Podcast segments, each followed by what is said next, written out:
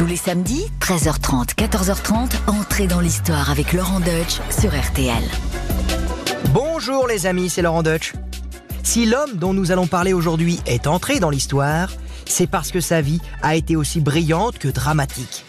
Cet homme, dont la devise latine était Quo non ascendet, jusqu'où ne montra-t-il pas, a savouré toutes les félicités et enduré toutes les infortunes.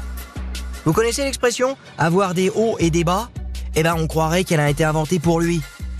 En découvrant l'homme qu'il a été, nous allons rencontrer la puissance et la gloire, la jalousie et la cruauté, mais aussi le déshonneur et la honte. En résumé, un personnage taillé pour une chronique d'entrée dans l'histoire. Issu d'une famille de commerçants qui s'est tissée jusqu'au plus haut sommet de l'État à force d'ambition et d'entre-gens, notre héros du jour est Nicolas Fouquet.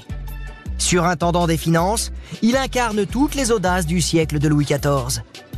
Il a d'ailleurs fait de son château de Vaux-le-Vicomte le modèle du château dont Louis XIV rêvait et qui un jour s'élèvera sur les hauteurs de Versailles.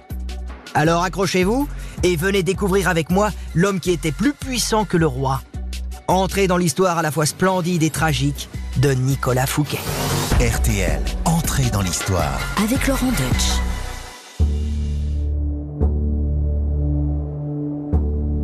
Sommes en septembre 1661. Le roi Louis XIV a convoqué son plus fidèle lieutenant pour une entrevue grave. Monsieur D'Artagnan, L'affaire dont je vous ai parlé est pour demain. Dès 4 heures du matin, je veux que 40 de vos hommes prennent position autour du château. Et si on leur demande ce qu'ils font là, ils répondront qu'ils se rassemblent pour escorter le roi à la chasse. Je sais que je vais devoir arrêter quelqu'un, mais j'ignore toujours de qui il s'agit. Dites-lui, Colbert. Pardonnez, sire, mais l'affaire me semble suffisamment grave pour que j'entende ce nom de la bouche même de mon roi. Il s'agit du surintendant Nicolas Fouquet.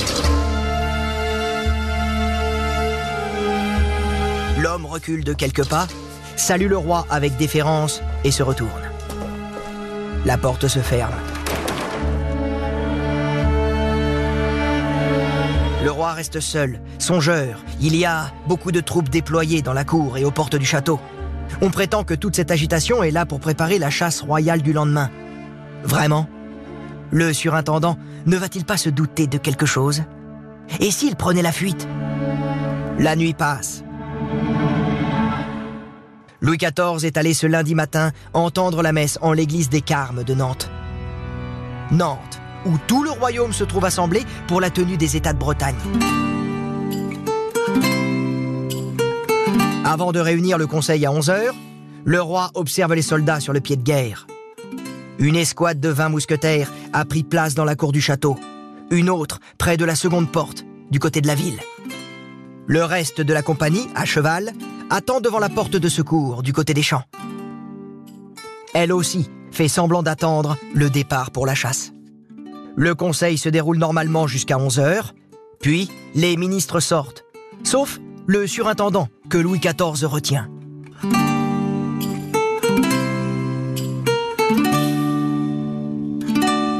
Louis XIV s'offre même le plaisir de saluer aimablement l'homme dont le destin va basculer dans quelques instants. Nous n'avons guère le temps d'en parler à présent, mais sachez que j'ai grand plaisir à vous voir.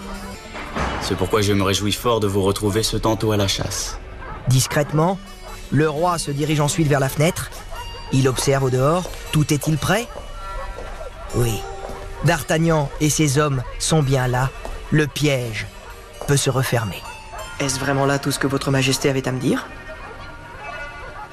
C'est tout.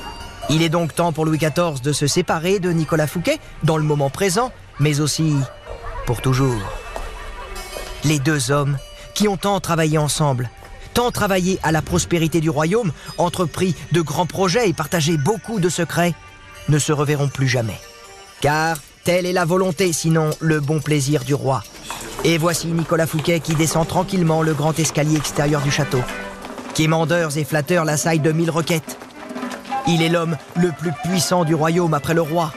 Mais dans un court instant, tout cela sera du passé. En bas des escaliers, D'Artagnan attend, fébrile. Et puis, l'impensable se produit. Le surintendant a disparu. D'Artagnan court, il s'affole, il interroge les uns et les autres. Où est passé Nicolas Fouquet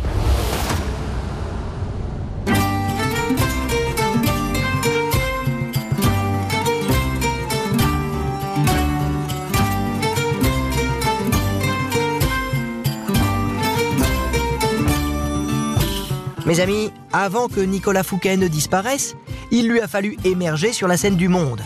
Et ne croyez pas que son histoire débute avec sa naissance, en 1615, rue de la Verrerie à Paris, dans une ville encore traumatisée par l'assassinat d'Henri IV. Fouquet appartient à une famille ambitieuse.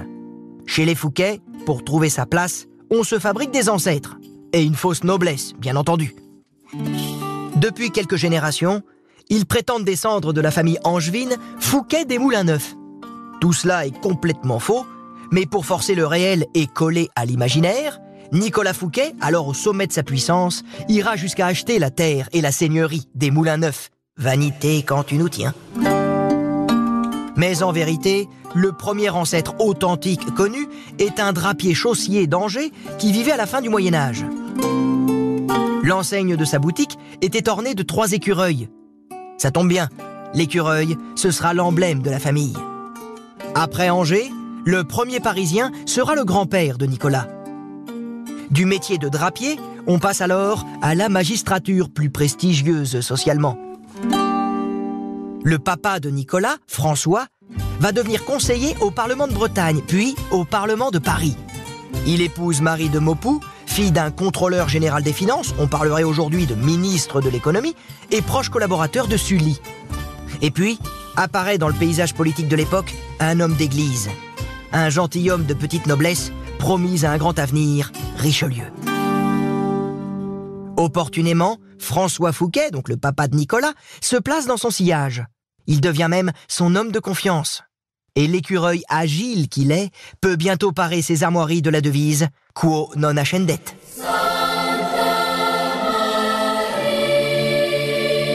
Sur les 15 enfants du couple Fouquet, bah oui, hein, les écureuils c'est comme les lapins, hein, ça se reproduit, Nicolas est le second. Il passe ses premières années rue de Jouy, dans le quartier parisien du Marais. Et il est élevé dans une famille très, très pratiquante. Les six sœurs de Nicolas deviendront toutes religieuses et trois de ses frères hommes d'église, dont deux seront évêques, excusez du peu. Enfin, vous vous en doutez, avec l'appui de cette famille qui ne fait que grandir. Il effectue sa scolarité au collège de Clermont, tenu par les jésuites, qui prendra plus tard le nom de collège Louis le Grand. Ça pète quand même, hein, parce qu'encore aujourd'hui, le lycée Louis le Grand, c'est un des plus prestigieux de France. Nicolas s'y montre un élève studieux et appliqué, mais aussi vif et plein de fantaisie. Bref, un élève sage et espiègle qui n'est peut-être pas prêt à embrasser la carrière ecclésiastique à laquelle son père le destine. Le cardinal de Richelieu, qui connaît le jeune Nicolas et qui a une grande psychologie des hommes, va faire changer papa d'avis. Et là, vous vous en doutez, comment s'opposer à la volonté du cardinal? Voilà donc Nicolas licencié en droit et avocat. Il est envoyé en Lorraine, à Metz, puis à Nancy, où il se voit confier différentes missions par le cardinal de Richelieu, son incontournable protecteur.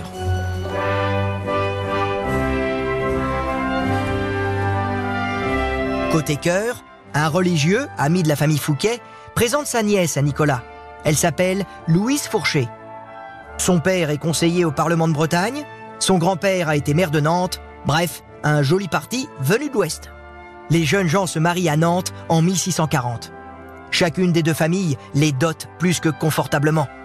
Mais une petite ombre au tableau, François Fouquet meurt un mois plus tard. Nicolas est alors chargé de veiller à la santé et à l'avenir du clan. Et il va s'y atteler au-delà des meilleures espérances. À la différence de son père, dont la piété était notoire, Nicolas veut briller, lui, en société. Il veut être considéré, aimé. Il veut être un personnage important. Et en ce milieu du XVIIe siècle, être important, c'est posséder une terre qui confère un titre de noblesse. Alors, il cherche un lieu à sa convenance, à la campagne, mais pas trop loin de Paris. Et il jette son dévolu sur une terre modeste, appartenant à un homme qui porte le titre de vicomte de Vaux. Vaux-le-Vicomte se trouve en Brie, près de Melun. Et voilà donc Nicolas, à peine âgé de 26 ans, seigneur et vicomte de Vaux. Mais euh, n'imaginez pas que Vaux rime avec splendeur. Le domaine est très pauvre et le château n'est qu'une vieille bâtisse médiévale qui nécessite de grosses réparations. Mais alors que l'avenir semble radieux pour Nicolas, un premier drame va le toucher violemment en 1641. Sa jeune épouse meurt en effet de manière inattendue après avoir donné naissance à leur fille Marie. L'année suivante, C'est sa carrière qui risque de s'effondrer avec la mort de Richelieu, le protecteur de sa famille. Quelques mois plus tard, c'est au tour du roi Louis XIII de s'en aller. La reine Anne d'Autriche devient alors régente du royaume. Les instants sont dramatiques. La France joue même son existence dans la guerre qui l'oppose à l'Espagne. Et peut-on avoir confiance dans une reine d'origine espagnole? Eh bien oui.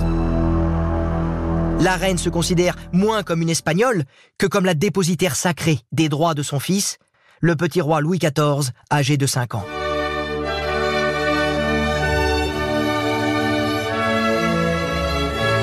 Elle ne fera donc rien pour changer la politique étrangère farouchement anti-espagnole du royaume.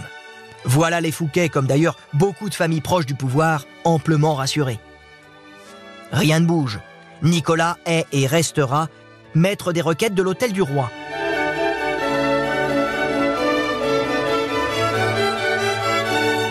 À l'époque, il s'agit d'une charge qui s'achète à un bon prix.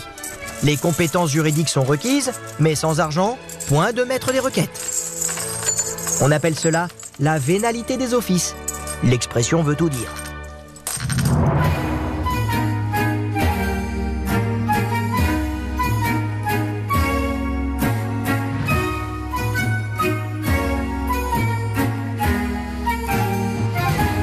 Du talent, alors on l'envoie en province en tant qu'intendant.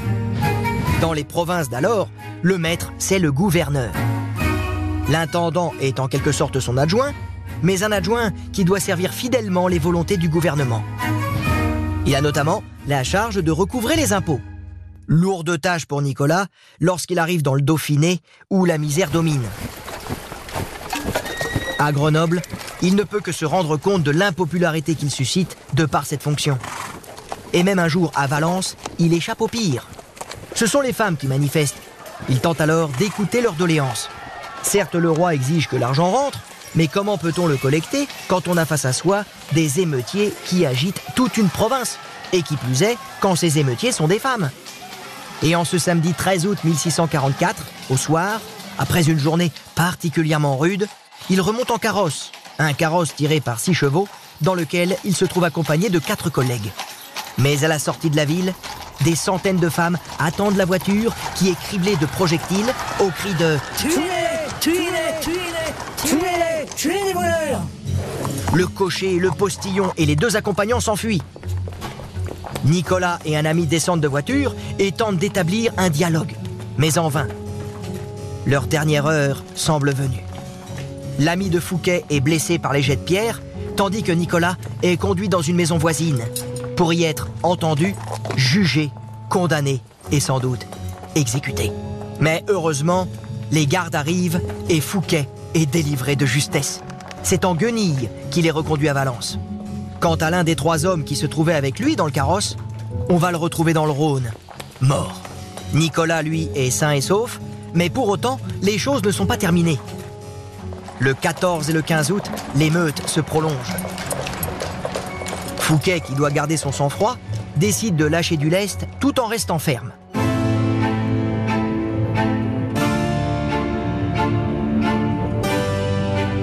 Les prélèvements sur le blé seront arrêtés, mais les prisonnières seront exhibées aux yeux de tous dans les rues de la ville. En définitive, les jugements rendus seront relativement cléments. Trois condamnations à mort pour les meurtriers du conseiller et des peines de bannissement et de fouet. Fouquet peut repartir la tête haute, avec la reconnaissance des autorités et des habitants les plus aisés de la ville. Il a réussi à maîtriser l'émeute.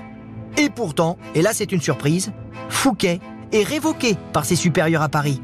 Une ingratitude dont il saura se souvenir.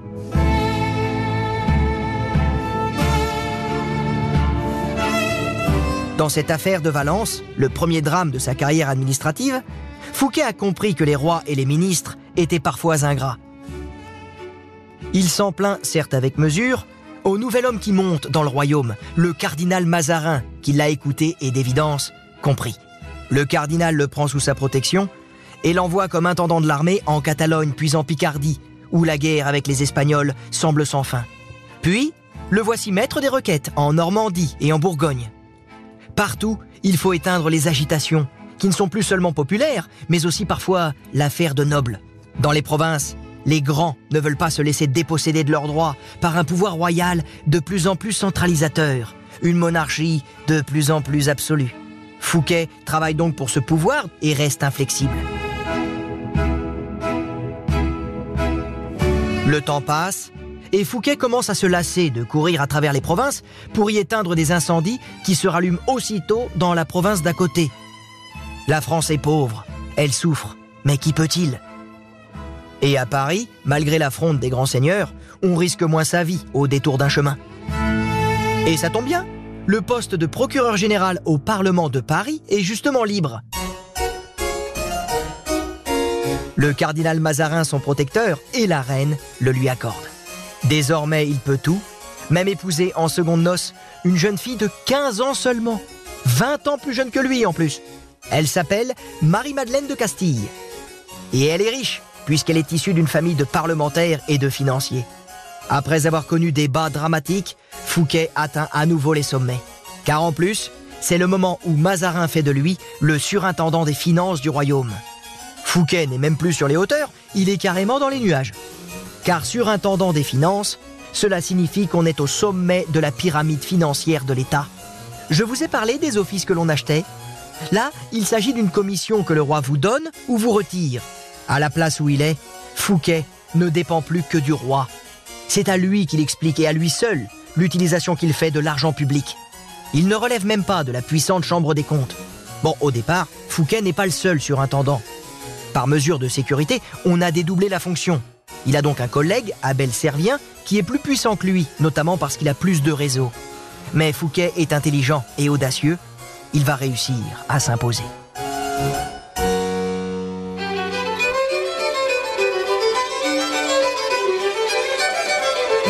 Pour trouver de l'argent dans un pays qui n'en a pas, pour financer les dépenses nécessaires, Fouquet va mettre en place un système qui repose sur quelques prêteurs.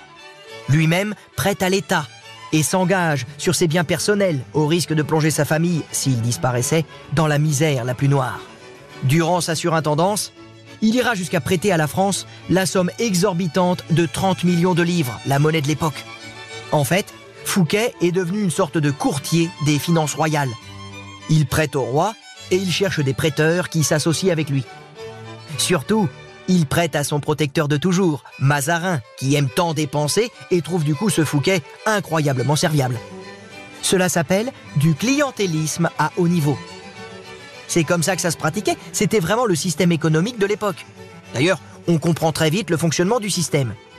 Fouquet emprunte à des amis à un taux de 10% et il prête au roi à un taux de 15%. Les 5% qui forment la différence vont directement dans sa poche. Du clientélisme à la corruption, il n'y a qu'un pas que les uns et les autres franchiront allègrement. Mais cela a commencé bien avant Fouquet. Ça se pratiquait depuis toujours. Et c'est comme ça que Fouquet est arrivé au sommet de la pyramide. Il brasse tellement d'affaires que parfois il signe sans regarder les accords financiers que lui soumettent ses commis, souvent indélicats, peu regardants ou seulement distraits. Ici, on modifie les chiffres sur les ordonnances ratifiées par le Conseil des finances. Là, on procède à des paiements illégaux. Ailleurs, on détourne carrément de l'argent. La traditionnelle règle de séparation du payeur et du comptable, qui est toujours en vigueur dans la France d'aujourd'hui, est largement contournée par les collaborateurs de Fouquet. Et c'est grâce à tout cela que Fouquet est riche et qu'il profite largement des fonctions qui lui sont conférées. Nous sommes à la fin des années 1650. Nicolas Fouquet a une quarantaine d'années. Il est au sommet de sa carrière. Mais il est à la fois riche et pauvre. Il s'endette pour acheter et diffère les règlements pour une bonne raison, la meilleure de toutes d'ailleurs, ne pas payer. Fouquet ne vole donc pas véritablement ni l'État ni son entourage, il vit tout simplement à crédit. Un crédit qu'on lui consent car on pense qu'il pourra toujours rembourser. Mais même des crédits considérables ne peuvent pas suffire à satisfaire le train de vie pharaonique du couple Fouquet. Alors, Fouquet va commettre l'irréparable. Il va confondre les recettes de l'État avec ses revenus personnels. En clair, aux appointements déjà très élevés qu'il reçoit en tant que procureur général et surintendant, il s'octroie de l'argent supposé aller dans les caisses de l'État. Et lorsqu'un jour on l'interrogera sur cette confusion entre argent public et dépenses privées, il répondra laconiquement ⁇ Cela était fort indifférent ⁇ ajoutant que les coupables étaient les personnes sur lesquelles il se reposait.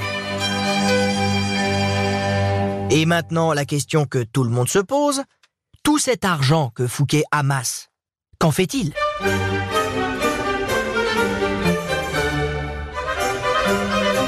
Alors certes, il a un train de vie pharaonique, on l'a dit, sa femme et lui aiment se vêtir, manger des mets fins, sortir dans des endroits à la mode, mais par-dessus tout, Fouquet aime les arts. Il aime les œuvres d'art, il les collectionne. En mécène dispendieux, Fouquet entretient de nombreux artistes. Molière et La Fontaine n'ont eu qu'à se louer de ses largesses. Ah oui, ça, il faut le reconnaître, le grand siècle, c'est aussi beaucoup grâce à lui, époque à Louis XIV. Et puis surtout, par-dessus tout, il y a Vaux.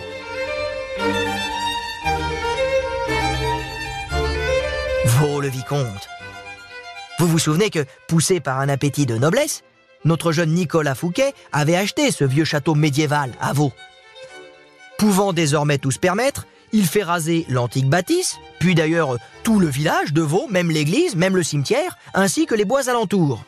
Certains déplacent des montagnes, lui, ce sont des villages, des églises qu'il déplace, en détournant même une rivière.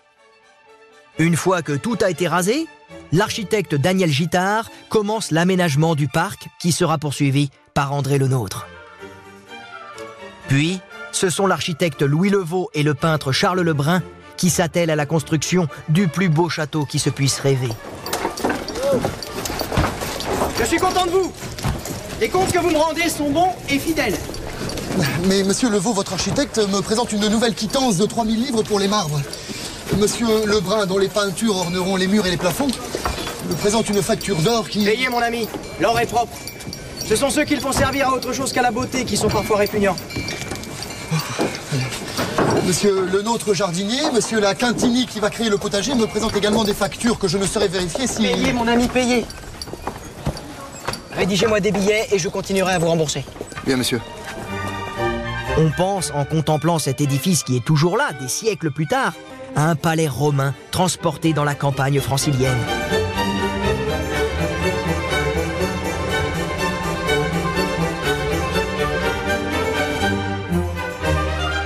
Les décors intérieurs font la part belle à la mythologie grecque et romaine.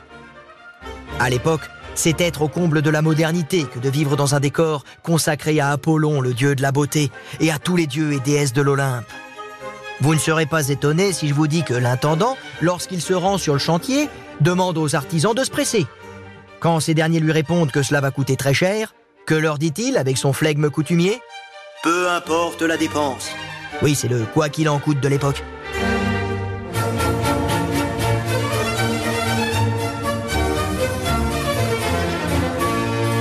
Le 17 août 1661, tout est enfin prêt et le roi et la reine sont invités à venir découvrir cette splendeur.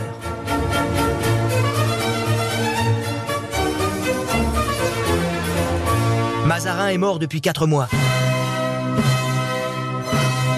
Fouquet est tout puissant, mais commence à se faire des ennemis, en particulier Colbert, avec qui il fut un temps ami, mais qui désormais traque les comportements financiers douteux du surintendant avec un seul but, le faire chuter pour le remplacer. Comment lutter contre un homme froid, calculateur, sournois et ambitieux d'ailleurs, également malhonnête et menteur à ses heures? Je veux bien sûr parler de Colbert. Colbert qui converse, qui discute, qui a l'oreille du jeune roi. Ce mémoire vous donnera une idée de l'état des finances de la France. Un état déplorable, dû aux abus, à l'insuffisance et aux prévarications des surintendants qui en ont eu la charge. Le dernier en date est en Fouquet. Un jeune roi au départ ébloui par le brio de Fouquet. Le roi, qui par Colbert est mis au courant de pratiques et de dossiers dont il ignorait tout, convoque Fouquet, qu'il connaît encore mal finalement. Et lui reproche cette gestion douteuse. Il se pourrait, sire, que l'on fasse valoir à votre majesté que, que je n'ai pas toujours respecté la forme de certaines opérations avec autant de scrupules que j'aurais dû. Vraiment? Oui. Je vous parle de la forme, sire. Et seulement de la forme. Pour le fond, votre majesté peut examiner tous les actes comptables. Elle n'y trouvera rien d'indélicat. Je vous remercie, monsieur, d'avoir de vous-même abordé la question. Certaines choses auraient pu en effet empoisonner les relations entre le roi et le plus doué de ses ministres. À présent, mon avis est qu'il n'y faut plus revenir. Merci, Votre Majesté. Fouquet lui promet de changer ses méthodes de travail, mais il n'en fait rien. Et le roi s'en aperçoit. Le 4 mai 1661, le roi décide de se séparer de Fouquet. Il ne reste plus qu'à fixer la date. La lettre de cachet, ainsi que les laissés-passer pour conduire le prisonnier à Angers avant de le mener à la Bastille. Mais Fouquet ne voit rien venir. Il voit pas le danger qui rôde autour de lui. Et finalement, il n'a rien compris à ce jeune roi de 23 ans qui va l'abattre. Un jeune roi qui, contrairement à ce que pensait Fouquet, n'aime pas que la danse et la chasse. Il veut tout voir, tout comprendre, tout savoir et surtout tout décider par lui-même. J'ai à vous dire que, jusqu'à présent, j'ai bien voulu laisser gouverner mes affaires par feu monsieur le cardinal. Il est temps que je les gouverne moi-même. Vous m'aiderez de vos conseils quand je le demanderai. Et ça, le rusé Colbert l'avait bien compris, lui. En attendant, c'est l'été, nous sommes donc le 17 août 1661, et Fouquet veut éblouir celui qu'on n'appelle pas encore le roi soleil. En début de soirée, il accueille Louis XIV et sa famille en son domaine de Vaux. La visite de Votre Majesté fait de moi l'homme le plus comblé du royaume. Le mois précédent, c'est la cour qui l'avait régalé d'une soirée mémorable durant laquelle Molière lui-même avait joué une pièce de théâtre. Louis XIV, après s'être reposé dans le château dont il a admiré les nombreuses œuvres qui en ornent les pièces d'apparat, découvre maintenant les jardins tout aussi admirables. Il apprécie particulièrement le spectacle des eaux jaillissantes. Avant de retrouver Molière pour une nouvelle pièce de théâtre, on sert un ambigu, on dirait aujourd'hui un buffet. Buffet servi sur une trentaine de tables, dressées avec raffinement. Puis, c'est l'heure du feu d'artifice, réalisé par Torelli. Témoin de la scène, le poète Jean de La Fontaine écrira Figure-toi qu'en même temps, on vit partir mille fusées, chassant la nuit, brisant ses voiles. As-tu vu tomber les étoiles? C'est beau, c'est grand, c'est immense.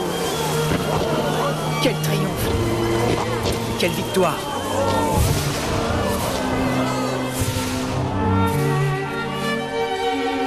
Et comme une fête réussie ne peut jamais prendre fin, on sert ensuite au château une collation composée de fruits pendant que des violons jouent pour l'agrément de tous. À l'heure du départ, Louis XIV est bouillant de rage, révolté par l'arrogance de Fouquet qui a osé, passez-moi l'expression, lui en mettre plein la vue, à lui, le roi. On raconte qu'il aurait dit à sa mère, la reine Anne d'Autriche, au moment de remonter en carrosse Nous ne ferons pas rendre gorge à ces gens-là? N'êtes-vous pas indigné de les voir ainsi étaler leurs richesses Alors que le roi de France n'a même pas une paire de chenets d'argent dans sa cheminée.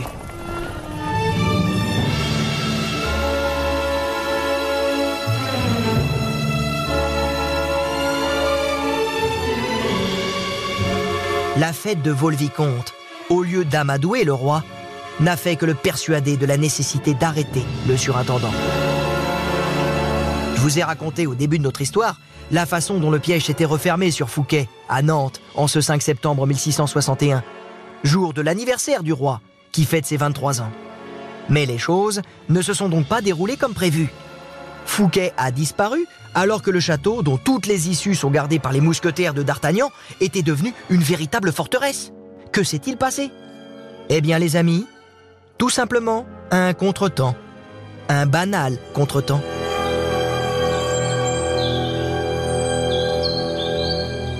Monsieur de Letellier, un proche du roi, doit en effet donner à D'Artagnan une dernière confirmation de la volonté inflexible du roi. Or, au moment où Fouquet est sorti du château, Monsieur de Letellier a été abordé par Monsieur de la Feuillade, et les deux hommes se sont éloignés pour mieux bavarder, laissant ainsi le surintendant filer sous le regard de la deuxième escouade de mousquetaires qui attendait l'ordre de se saisir de sa personne.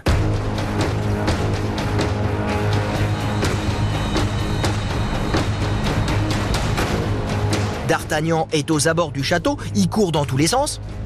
Le surintendant a bel et bien disparu. On n'a pas reçu l'ordre définitif de le choper. Et là, maintenant, euh, il faut prévenir le roi. Et là, D'Artagnan, pas fier, va confier cette désagréable mission à son adjoint. Et là, l'adjoint, il va en prendre plein la chasuble. Louis XIV est furieux. Faut le retrouver. hein. Vous avez intérêt à le retrouver, D'Artagnan et les copains, là, sinon je vous fais bouffer les plumes de vos chapeaux. Toute berzingue, les mousquetaires se répandent dans toutes les rues de la ville. Il faut le rattraper. Et si le surintendant ne se méfie pas, ce qui d'ailleurs est le cas, il doit logiquement rentrer chez lui. On devrait pouvoir le rattraper. Et là, sur la place Saint-Pierre, juste à côté de la cathédrale, les mousquetaires aperçoivent une chaise à porteur. C'est bien lui. Le plus délicat reste à faire. D'Artagnan s'approche, arrête le véhicule et s'adresse à Nicolas Fouquet. Monsieur Monsieur Fouquet, s'il vous plaît. C'est moi.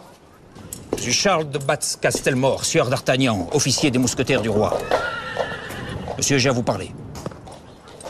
Je vous entendrai plus tard. Hélas, monsieur, je crains que cela ne puisse attendre. Poli, le surintendant sort de sa chaise et se campe devant le mousquetaire. Et c'est là que notre cher D'Artagnan assène à Fouquet cette phrase terrible. Monsieur, je vous arrête par ordre du roi. D'Artagnan tend alors à Fouquet la lettre de cachet que lui a remis le roi. Et là, Fouquet, complètement incrédule, l'ouvre, la parcourt, complètement sidéré, pour dire enfin à D'Artagnan Je croyais pourtant être en faveur auprès de Sa Majesté. Et plus que n'importe qui dans le royaume. Mais sans doute s'agit-il d'un malentendu, qui sera vite dissipé. Je l'espère, monsieur. Car mes ordres étant de m'attacher à vous sans vous quitter d'un instant, me voilà désormais votre prisonnier, à peu près autant que vous êtes le mien. La maison la plus proche où Fouquet est conduit est celle du chanoine Fourché, l'oncle de sa première femme. Quelle curieuse coïncidence. Pendant ce temps-là, un adjoint de D'Artagnan court prévenir le roi que l'affaire est faite et que l'écureuil a été attrapé. Le roi doit maintenant annoncer la nouvelle à la cour. C'est à son retour de la chasse qu'il le fait, dans la salle des gardes du château de Nantes. Avec calme et assurance, il explique par des raisons très pressantes, ce sont ses mots, l'arrestation de l'homme le plus important du royaume après lui. Sans vouloir rien dissimuler, il reconnaît avoir pris sa décision quatre mois plus tôt, après avoir été averti de multiples malversations de son surintendant. Il ajoute que Fouquet sera conduit au château d'Angers et que sa femme sera exilée à Limoges. Il conclut en déclarant Je n'aurai désormais plus de surintendant. J'administrerai moi-même mes finances, aidé de personnes fidèles, et cela avec une telle économie et une telle rigueur que j'espère bientôt soulager mes peuples au-delà de ce qu'ils peuvent espérer et obliger tout le monde à bénir mon administration et mon règne. Voilà, mes amis, quelques royales et fortes paroles qui témoignent de la maturité et de l'assurance d'un jeune homme qui fête tout juste ses 23 ans. Avec l'arrestation de Fouquet, c'est tout un clan qui s'effondre. Sa famille est éparpillée sur ordre du roi aux quatre coins du royaume. On raconte qu'il a fallu l'intervention de la reine-mère, Anne d'Autriche, pour que le dernier-né de Fouquet, un garçon âgé de deux mois seulement, puisse être confié à sa grand-mère. La vengeance de Louis XIV va être terrible. Du logis du gouverneur du château d'Angers, Fouquet va être transféré à la Bastille, à Paris, pour un procès à la conclusion connue d'avance. À la manœuvre, Jean-Baptiste Colbert et le chancelier Pierre Séguier, deux ennemis mortels de l'ex-surintendant. La Chambre de justice est une juridiction d'exception créée tout exprès par le roi, comme il en a le pouvoir. Je ne reviendrai pas sur les trois ans de procès et sur les dix volumes de mémoires en défense produits par les avocats de Fouquet. Une défense extraordinaire qui permet à Fouquet d'échapper à la peine de mort. Sauvé. Il est sauvé. Sauvé. Le 21 décembre 1664, il est tout simplement banni du royaume. Le bannissement, une peine bien insuffisante pour Louis XIV. Et comme le roi est source de toute justice, S'il m'est impossible de prononcer la mort contre l'avis des juges, existe-t-il un usage qui m'empêche de restreindre la liberté d'un de mes sujets au nom de la raison d'État? Non, sire. Parfait. Pignerol, cela vous dit quelque chose? Une forteresse lointaine sur le versant des Alpes. Pignerol vaut bien une tombe. Que Monsieur Fouquet y soit conduit sans attendre. Aujourd'hui même. Maintenant Louis XIV change la sentence en détention perpétuelle dans une forteresse française située dans les Alpes, Pignerol, où Fouquet va passer 19 ans dans deux pièces du donjon. 19 ans. 19 années à se morfondre. 19 années à apprendre à se faire oublier, tandis que le roi et Colbert dirigent de concert le pays. 19 années pour finalement y mourir à Pignerol le 23 mars 1680.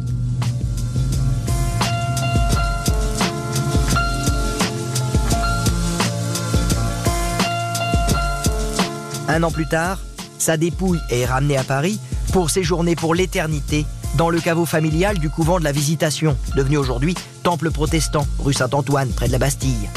Il s'y trouve toujours, mais aucune inscription ne signale sa présence sur les murs du lieu. Reste pour nous le souvenir plein d'ambiguïté d'un homme dont la devise familiale était ⁇ Jusqu'où ne montera-t-il pas ?⁇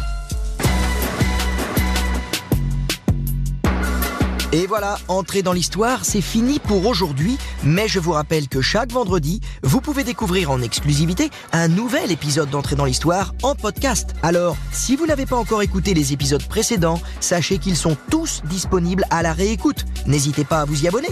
À bientôt sur RTL.